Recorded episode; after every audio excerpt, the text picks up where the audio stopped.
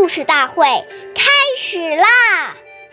每晚十点，关注《中华少儿故事大会》，一起成为更好的讲述人。岁月易流逝，故事永流传，弘扬中华瑰宝，传承红色基因。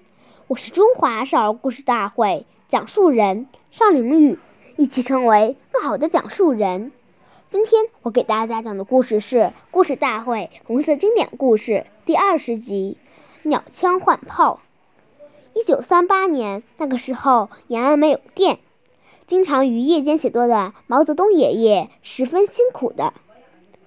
当时担任他的保卫参谋的蒋义民回忆道：“夜晚，毛泽东写文章时，点两根蜡烛照明，烛光昏暗而又跳动，很影响视力。”容易使眼睛疲劳。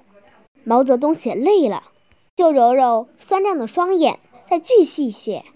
后来，周恩来爷爷派人从重庆带来一盏玻璃罩的煤油灯，这种小油灯铁皮制成，面涂一层红色的防锈漆。由于高度不够，往往要支撑一个十厘米高的圆柱形木座。毛泽东爷爷对这盏小油灯非常满意。